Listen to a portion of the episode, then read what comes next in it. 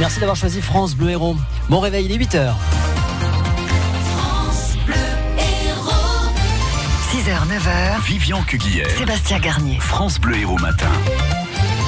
Dans ce journal, retour sur les inondations de l'Aude, c'était il y a six mois, mais d'abord la cathédrale Notre-Dame de Paris défigurée, mais encore debout après le terrible incendie. Le feu est désormais maîtrisé et partiellement éteint. Ce sont les mots des pompiers de Paris il y a quelques heures. Les pompiers de Paris encore présents en nombre sur place. Les images ont fait le tour du monde. La cathédrale en flammes qui brûle et sa flèche, la flèche de Viollet-le-Duc qui s'effondre. Kathleen Comte, que reste-t-il ce matin de l'édifice? Pour le moment, on ignore encore l'étendue des dégâts à l'intérieur de la cathédrale. On sait que la structure de l'édifice a pu être sauvée par les pompiers, tout comme la couronne d'épines et la tunique de Saint-Louis qui sont intactes. En revanche, le toit est presque totalement détruit. Les flammes ont dévoré la charpente réduite en cendres ce matin. Selon le commandant des sapeurs-pompiers de Paris, environ deux tiers de la toiture ont été touchés. Un peu avant 20 heures, la flèche de l'édifice s'est également effondrée sans faire de blessés. Alors où on, est, où on en est ce matin, Kathleen, de l'enquête Que sait-on? On sait que le parquet de Paris a ouvert hier soir une enquête pour destruction involontaire par incendie. C'est toujours bien la piste accidentelle qui est retenue par les enquêteurs à 7 heures, car apparemment les flammes sont parties des combles vers 19 heures hier soir au niveau d'échafaudage installé sur le toit de l'édifice en travaux depuis plusieurs mois. Cette nuit, ils ont d'ailleurs commencé à entendre les témoignages des ouvriers qui travaillaient sur le chantier. Mais évidemment, on a encore peu d'éléments pour le moment. L'enquête ne fait que commencer. Alors sur l'esplanade de l'hôtel de ville à Paris, hier soir sur les bateaux mouches tout au long des quais de Seine. Les Parisiens et les touristes du monde entier ont arrêté leur course, médusés euh, par euh, cet incendie euh, qui a grignoté la toiture de la cathédrale. Les catholiques pleurent, un symbole vivant de leur foi. Écoutez également l'émotion de l'animateur Stéphane Bern, on le sait, très attaché au patrimoine quand on aime son pays, quand on aime la France comme je l'aime, on ne peut pas supporter de, de, de, de voir Notre-Dame de Paris être détruite comme cela. C'est insupportable. C'est, c'est, c'est, voilà, sais plus que ce qu'il y a à faire. Je perds tout espoir là. On se sent impuissant complètement impuissant. C'est un symbole tellement fort dans le monde entier. C'est l'image de la France. C'est notre histoire. Euh, c'est plus visité que la Tour Eiffel, c'est vous dire. Donc Notre-Dame de Paris est un symbole pour le monde entier. Notre-Dame défigurée mais encore debout sera rebâtie, promet Emmanuel Macron. Il faudra des années de, de, travaux pour euh, reconstruire. La Fondation du patrimoine lance aujourd'hui une collecte nationale qui sera accessible à partir de ce midi sur le site www.fondation-patrimoine.org. Fondation-patrimoine.org. Sachez qu'un dossier spécial euh, incendie de Notre-Dame est à retrouver sur notre site francebleu.fr. L'actualité ce matin, c'est aussi l'Aude, six mois après les dramatiques inondations. On s'en souvient tous, dans la nuit du 15 au 16 octobre 2018, trois mois de pluie en seulement quelques heures et un bilan dramatique, 15 morts, 70 blessés, plus de 70 blessés, des centaines de sinistrés et des millions d'euros de dégâts. Six mois après, nous sommes retournés dans ces communes meurtries comme à Villegayenc, au nord de Carcassonne. Trois morts là-bas, 436 maisons touchées, 38 sont aujourd'hui en passe d'être détruites. Le pont qui permettait aux habitants de traverser la commune a été emporté, remplacé. La ville pense ses plaies petit à petit. Les commerces rouvrent tout doucement. C'est le cas de la boucherie. 80 000 euros d'investissement ont été nécessaires pour la refaire à neuf. Elle a ouvert ses portes il y a pile deux semaines, Romain Berchet. Ça va et vous, Marty Entre son laboratoire et son magasin refait à neuf, Gérard Le Sourne n'a plus une minute à lui. Donc, et 4 crèmes gratuits.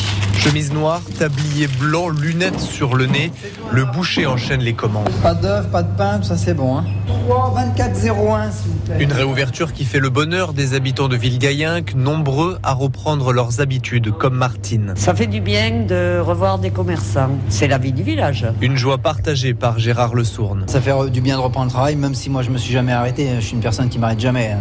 À manier la viande, bien sûr, mais bon, euh, ça c'est comme le vélo, ça ne s'oublie pas. Je me suis arrêté il y a 5 mois et demi, mais c'est comme si je m'étais arrêté hier. Cette réouverture de la boucherie est un marqueur, un symbole dans ce long travail de reconstruction. Des points de repère qu'ils avaient avant reviennent.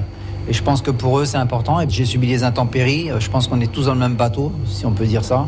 Et je pense qu'on se reconnaît tous un peu là-dessus. Depuis deux semaines, la boucherie de Gérard Le Sourd est devenue un lieu de cohésion sociale. Avant d'être servi, les habitants rigolent, discutent, une sorte de petite bulle d'oxygène dans cet environnement qui rappelle sans cesse les inondations meurtrières d'il y a six mois. Alors sachez qu'une matinée spéciale jusqu'à 11h ce matin a été prévue en direct de Trèbes. Mais bien sûr, l'actualité l'incendie de Notre-Dame de Paris nous a conduit à euh, reporter cette euh, émission. 13 ans de prison pour euh, l'homme qui a tué un automobiliste en 2016 à Agde. Ce dernier avait eu le malheur de klaxonner parce qu'une voiture était garée au milieu de la route. Roberto Crégol l'a tué à coups de chaise et coups de pied. Il écope de 13 ans de réclusion criminelle. Le verdict de la cour d'assises de l'Hérault est tombé hier soir. Toujours aux assises de l'Hérault s'ouvre aujourd'hui le procès de Rabé Souyel, 36 ans, jugé pour une tentative de meurtre. Les faits remontent à août 2014. Deux hommes étaient tués par balle dans le quartier Le Maçon à Montpellier sur fond de trafic de drogue. Le prévenu nie toute implication. Un couple tabassé pardon, devant le Rockstore de Montpellier euh, ce week-end par trois personnes. C'était dans la nuit de samedi à dimanche. La police a pu interpeller ces trois personnes, mais les victimes, les deux victimes n'ont pas été identifiées. Elles n'ont pas porté plainte. La rave party se poursuit à Joncel, près de Lodève. Il y avait encore hier soir un peu moins d'un millier de fêtards installés euh, depuis samedi dans un champ d'éoliennes. France Bleu Héros 8h06, les travaux de la ligne 5 de tramway ont démarré hier à Montpellier. Les ouvriers s'occupent euh, pour l'instant des réseaux d'eau ou d'électricité qui passent euh, autour de la future ligne. Les riverains de la route de Mende ont découvert les plots de chantier et les pelleteuses hier matin. Certains conducteurs sont ennuyés par les travaux. Pour moi, ça va un peu compliquer la vie pour faire mes trajets en voiture.